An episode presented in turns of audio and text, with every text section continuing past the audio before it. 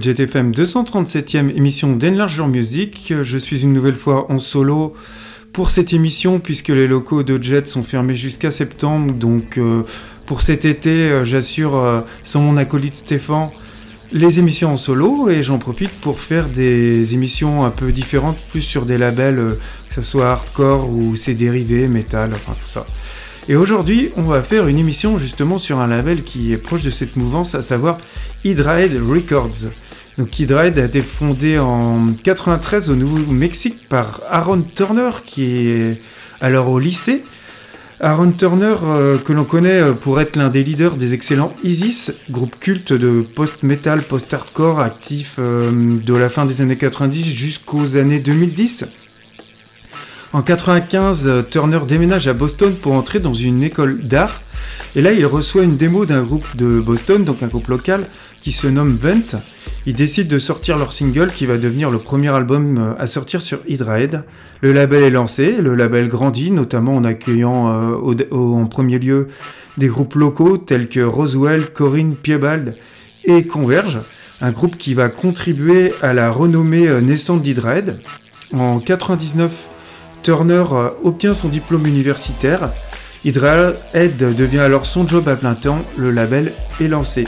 On débute cette programmation Hydrahead Records avec deux groupes. On commence par euh, Botch, groupe de Seattle qui finalement était actif peu de temps, de 93 à 2002, mais qui a marqué à sa façon euh, la scène hardcore des années 90 à 2000, notamment avec la sortie de leur premier album American Nervoso en 98 qui va marquer la scène hardcore de l'époque D'ailleurs, la plupart ne se sont d'ailleurs jamais remis, et Botch va inspirer une quantité de formations plus ou moins suiveuses.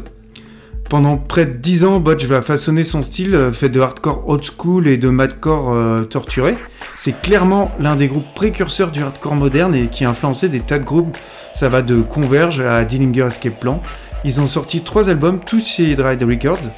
Et euh, pour découvrir ce groupe méconnu, j'ai choisi comme porte d'entrée, enfin moi je vous conseille de débuter par leur deuxième album qui se nomme We Are Romance, un album qui est sorti en 99. Et on va débuter d'ailleurs euh, cette programmation par un titre issu de cet album, à savoir le titre Transition from Persona to Object. Un excellent morceau et qui montre bien ce qu'est Botch. Et on enchaînera avec un autre groupe qui lui aussi a eu une existence très courte, mais qui encore une fois, a marqué les esprits, à savoir Discordance Axis. Alors, encore un groupe américain du New Jersey, qui a été actif de 91 à 2001. Alors là, on est dans du grindcore euh, ultra rapide, ultra violent. À la base, ils étaient influencés par Napalm Death, puis par la suite, ils vont encore accélérer la vitesse et augmenter la violence de leur musique. Oui, oui, c'est possible. Et euh, pour aller vers une musique qui est encore plus transgressive, c'est un groupe qui est en marge, qui a quasiment pas fait de concert, euh, presque pas d'interview, un groupe très underground qui a eu vraiment une reconnaissance après leur split. Et Discordance avait, Axis avait une, une particularité, c'est qu'ils jouaient sans bassiste. Et ils avaient aussi la particularité de sortir leurs disques dans des boîtiers DVD. C'est un groupe qui a part, qui a sorti que trois albums, leur dernier se nomme euh, The Enable Dreamless et c'est le seul à être sorti chez Hydra Records. Et on va écouter le titre The Search Children qui en est issu, mais pour l'instant on débute avec Botch.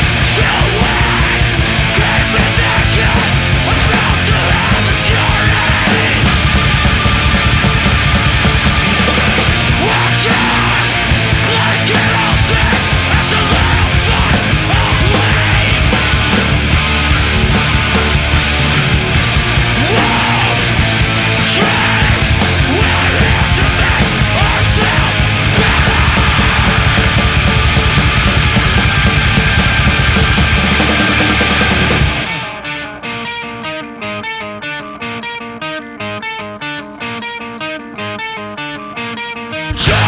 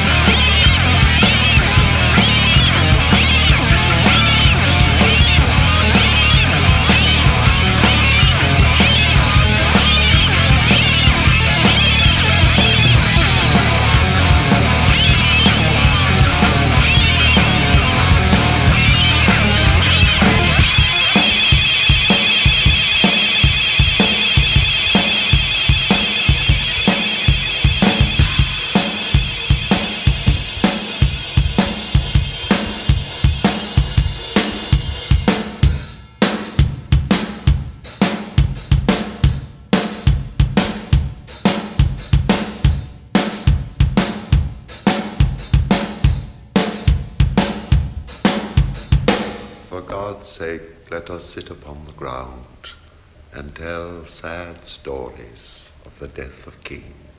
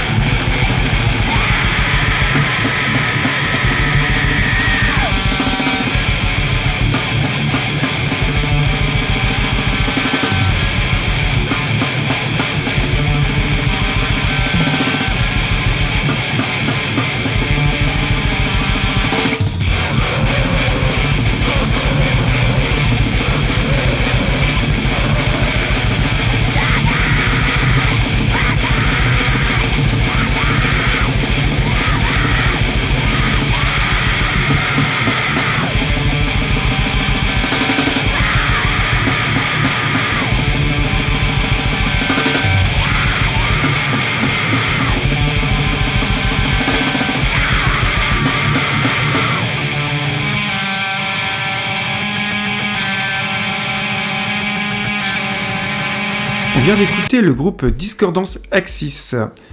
Donc on peut dire que bah, Hydrahead Records, il va être reconnu mondialement par la qualité de ses albums, que le label va d'ailleurs souvent publier en série limitée, en offrant souvent un design élaboré ainsi que des vinyles colorés et de qualité. C'était toujours des beaux objets.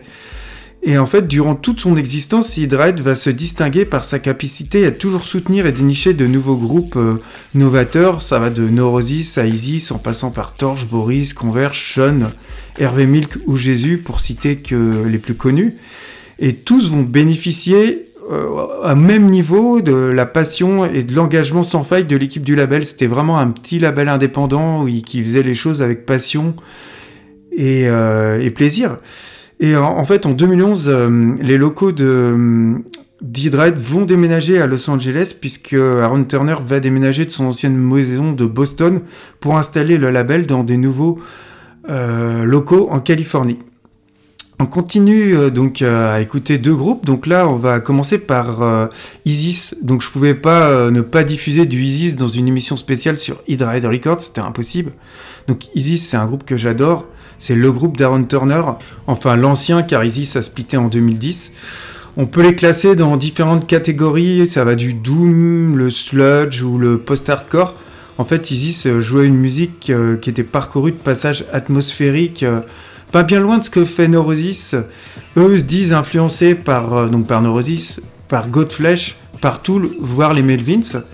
Et en fait, depuis le split, Aaron Turner, il joue dans des tas de groupes. Euh, moi, je vous conseille surtout d'écouter euh, Mammifère et notamment Semac. Ils ont sorti 5 euh, albums magnifiques, ils sont tous sortis chez IPCAC, le label de Mike Patton, sauf le premier qui est sorti sur Escape Artist Records. Et chez Hydrahead pour la distribution européenne, c'est là où j'ai un peu triché, mais bon, de toute façon, fallait absolument que je me débrouille pour diffuser du Isis dans cette émission. Euh, du coup, on va débuter avec le titre Célestial qui est issu de ce premier album du même nom qui est paru en 2000. Alors, on enchaînera avec un autre groupe, à savoir Jésus. Donc, en parlant de Godflesh, un groupe qui a eu une influence indéniable sur les débuts d'Isis, eh ben, on va parler de Jésus. Donc, Jésus, c'est un des nombreux projets de Justin Broderick, la moitié de Godflesh. Un projet dont c'est l'unique membre qu'il a fondé suite au split de Godflesh en 2002. D'ailleurs, Godflesh s'est reformé depuis en 2009. Euh, Jésus faisait une musique très dépressive, euh, sombre et lente entre le post-rock et le shoegaze. D'ailleurs, on a beaucoup comparé euh, Jésus à My Bloody Valentine. Les morceaux sont lents, atmosphériques, mais en même temps ultra lourds et écrasants. La guitare est torturée pour un effet mur du son, accompagné d'une boîte à rythme qu'on retrouve d'ailleurs dans Godflesh. Jésus a sorti 6 albums, mais seuls les deux premiers sont sortis chez Hydrahead. On va écouter le titre Stone Low qui est issu de leur deuxième album euh, de Jésus, donc Conqueror, un album qui est paru en 2007, mais pour l'instant on débute avec Isis.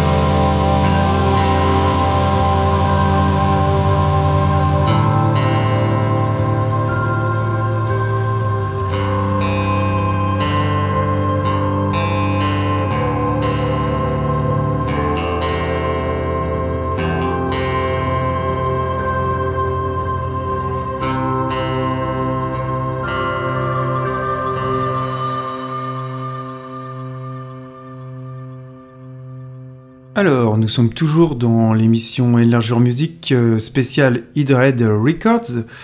On vient d'écouter le morceau Stanlow du groupe de Justine Broderick, euh, à savoir Jésus. Et puis on enchaîne euh, à parler en parlant de ce label. Donc en fait, après 17 années d'activité, Aaron Turner il annonce en 2012 qu'Hydred ne signera plus de nouveaux artistes pour une raison uniquement financière et non par simple manque d'envie ou une quelconque résignation. Le label continue cependant de rester opérationnel en maintenant son back catalogue pour rembourser des dettes importantes dues euh, notamment à l'intégrité créative du label et à la crise du disque du début des années 2010. Et puis finalement en 2017, Hydred sort euh, contre toute attente euh, l'album d'Oxbow, Zin's Black Dude, un excellent album qui devait à l'origine sortir sur le label avant que celui-ci décide de plus de sortir de nouveaux disques. Et puis en fait, Oxbow a cherché des labels, personne ne voulait de ce groupe, faut dire que c'est un groupe qui est quand même assez atypique. Et euh, Oxbow n'étant pas en mesure de trouver un autre label pour l'éditer, Turner va revenir sur sa décision et Hydride va de nouveau s'ouvrir à la publication d'albums, mais au cas par cas. Et justement, on va euh, diffuser du Oxbow. Donc Oxbow, un groupe qui souvent a été boudé par les labels. Faut dire que c'est une formation qui est plutôt incomprise et qui est difficile à classer. Donc euh, Oxbow, c'est un groupe qui est mythique, avant-gardiste, originaire de San Francisco en Californie. Alors, comme je disais, leur musique est difficile à classer. On va dire, allez, pour essayer un mélange entre le noise rock, euh, entre le jazz expérimental et le blues. C'est un groupe qui s'est formé en 88 et qui est mené par son charismatique chanteur Eugene Robinson. Alors lui, il faut dire que c'est un personnage complètement atypique qui est aussi étonnant qu'imprévisible. Il peut aussi bien gémir que crier, chuchoter, prendre une voix de crooner ou bien encore de petite fille. Et oui, oui, oui, de petite fille. Il a une palette vocale qui rend en fait le groupe vraiment unique et qui lui confère une aura primitive et aussi animale. C'est un gars qui est sans limite. Euh, faut dire que c'est un monsieur. Hein, il est bodybuildé. Euh, d'ailleurs, il finit souvent dénudé en live. Il le fait plus trop maintenant, mais à un moment donné, il finissait systématiquement en slip. Il est aussi connu pour être un boxeur amateur et il a publié de nombreux livres, notamment sur les combats, mais pas que. Donc comme je disais, Oxbow, c'est un groupe qui est singulier et ça montre une nouvelle fois l'intérêt d'Hydred pour ce genre de groupe. Euh, ils ont sorti 7 albums, dont les deux derniers chez Hydred. The Narcotics Theory, qui est vraiment mon album préféré du groupe, il est sorti en 2007 et il faudra patienter 10 ans de plus pour voir débarquer euh, leur dernier album en date, comme je disais, euh, Zin Black Dude, qui va faire renaître Hydrahead de ses centres. Hydrahead qui en fait vivait sur son back catalogue et en fait qui ressort de nouveaux disques avec cet album au cas par cas. On écoutera le titre euh, The Geometry of Business issu de cet album The Narcotics Story, mon album préféré d'Oxbow. Et on enchaînera avec Harvey Milk. Donc Harvey Milk du nom du maire de San Francisco, maire gay qui a été assassiné en 78, dont euh, Gus Van Sant a tiré un film du même nom euh, en 2008 avec Sean Penn. Excellent film que je vous conseille d'ailleurs. De toute façon, Gus Van Sant, euh, quasiment tous ses films, je vous les conseille. pour parler du groupe, Harvey Milk se forme à Athènes en Géorgie au début des années 90. C'est un groupe qui a souvent été comparé aux Melvins. Euh, c'est un groupe qui néanmoins se fait rapidement une place de choix au sein du sludge et de ses dérivés. C'est un groupe qui a vraiment, une nouvelle fois, un parcours énigmatique, guidé par les sautes d'humeur et le désintérêt de leur chanteur et guitariste euh, Creston Spires. Ils ont d'abord réalisé deux albums cultes de rock alternatif dans les années 90 avant de sortir un album de blues rock qui a été vite oublié et qui est d'ailleurs oublié de tout le monde. Et puis ils se sont séparés en 98 pour revenir 9 ans plus tard et sortir leurs trois, leurs trois meilleurs albums de leur carrière. Donc c'est vraiment quelque chose qui est rare.